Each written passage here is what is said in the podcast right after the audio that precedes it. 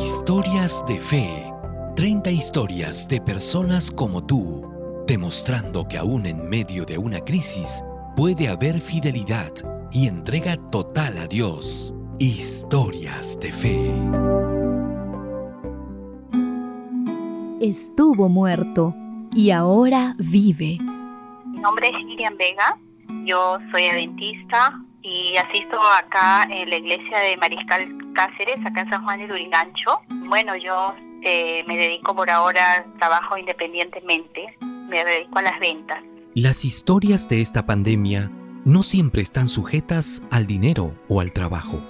Miriam, por ejemplo, pasa esta pandemia sin apuros económicos. Yo vivo sola acá en San Juan de Lurigancho. La verdad es que los primeras, las primeras semanas eh, fueron un poco preocupantes, se podría decir, porque hubo muchos cambios en nuestra vida, muchas cosas cambiaron, pero Dios siempre estuvo ayudándonos, dándonos la fortaleza. En todo momento el Señor nos ha protegido y por eso estoy sumamente agradecida a Dios. Pero cuando la vida está en peligro, se desnuda la vulnerabilidad del ser humano. Ahí nos damos cuenta que sin Dios no somos nada. Bueno, yo estaba acá en casa eh, preparándome ya para preparar los alimentos. De pronto mi hermana, eh, mi hermana es enfermera, me llamó y me dice, Miriam, eh, me han llamado de, la casa de, Enrique, Enrique es mi hermano mayor, y me han dicho que se ha puesto mal, tenemos que hacer algo inmediatamente, tenemos que llevarlo al hospital. Entonces eh, yo le dije, Nancy, por favor, ve tú inmediatamente. Ella estaba en ese momento en su trabajo y yo estuve aquí en casa, mi corazón se aceleró no sabía qué hacer, me puse muy preocupada, tenía un pensamiento de que algo malo le iba a suceder a mi hermano.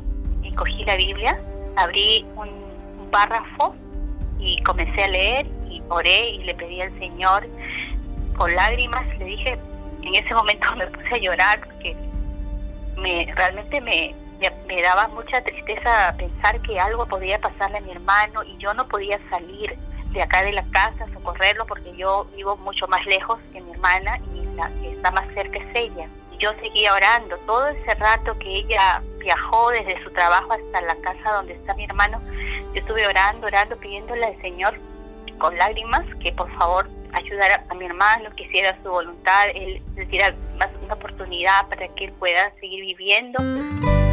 Todos estaban orando por el hermano de Miriam.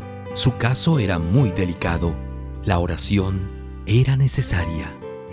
El día lunes, eh, en la noche, con mi hermana conversamos y quedamos en que íbamos a hacer eh, eh, una cadena de oración por mi hermano. Entonces yo inmediatamente mandé mensajes a mis amigas, a mis familiares, les comuniqué que por favor hagamos una cadena de oración por mi hermano porque él estaba inconsciente y no se despertaba. Pasó a sala ya para ser internado a trauma shock primero luego lo pasaron a internar porque él estaba sin conocimiento, había perdido el conocimiento y no despertaba, no sabíamos a qué se debía, pero mi hermana lo llevó rápidamente, eso fue muy bueno porque ella actuó rápido. Hoy me encuentro tan lejos de Dios sin la necesidad de orar, de escuchar su palabra a mi alma Pero Dios contesta el clamor de sus hijos. El día martes, en, la nochecita, le llamaron a mi hermana que no se preocupara, que ya mi hermano había despertado y que eh, solamente estaban preocupados porque al, al momento que él tuvo una convulsión en la casa, de donde él estaba había tragado un poco de saliva y eso le había provocado una neumonía, pero estaba controlándola y que no, no, perdamos este, la, la, fe y que él se iba a recuperar. Pero, ¿qué pasó dentro del hospital? ¿Qué tan mal se puso esta persona? Miriam y su familia jamás imaginaron el gran milagro que había acontecido. La enfermera que estuvo en el momento más crítico con su hermano le dijo, milagro, le dice, porque su hermano estaba ya sin vida. cuando yo la llamé a usted, su hermano había hecho convulsiones y yo le hice la reanimación, todo, pero él se puso morado, ya no respiraba, ya no tenía signos vitales. No sé cómo es que él ahora está, ahora aquí, le dijo así. Entonces mi hermana se sorprendió y ella, porque no sabíamos con todo el, el apuro, el ajetreo, la desesperación, ni preguntamos nada, y entonces ella inmediatamente me llama y me, cuenta, me dice, Miriam, esto ha sucedido. Yo realmente me quedé sorprendida y pude comprobar una vez más que Dios realmente escucha nuestras oraciones.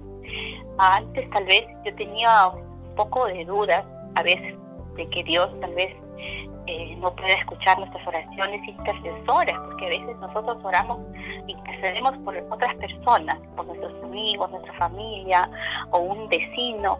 Entonces, yo vi ahí la mano de Dios. Realmente, y con mi hermana nos hemos quedado súper, súper sorprendidas, porque nunca habíamos experimentado una cosa así. Entonces, hemos contado a nuestra familia que no son cristianos, la mayoría de ellos, todo lo, que Dios ha hecho con mi hermano, el milagro que Dios ha hecho, e incluso mi hermano estaba lúcido, era como si hubiera renacido, como, hubiera, como si hubiera nacido nuevamente.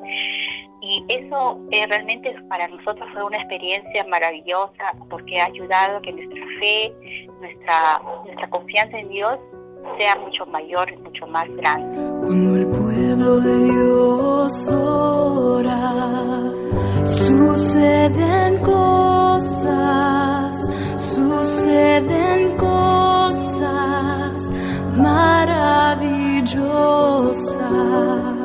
Hace muchos años, Lázaro fue resucitado. ¿Fue resucitado el hermano de Miriam por un Dios misericordioso? La respuesta es simple Dios es el mismo ayer y hoy. El mismo Dios que resucitó a Lázaro ayudó al hermano de Miriam y puede ayudarte a ti también.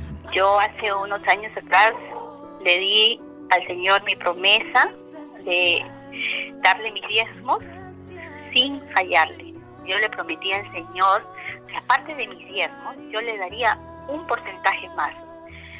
Entonces yo fui bendecida por el Señor, recibí unos dinero que yo realmente no esperaba y así vi como el Señor, como la mano de Dios fue derramando sus bendiciones en mi vida y en la vida de mi familia. El Señor me ha bendecido porque yo hacía mis actividades, mis ventas y de eso, de lo poco que yo ganaba, ayudaba también a mis hermanos que, que no tenían, ¿no? Porque había muchos hermanos que realmente necesitaban.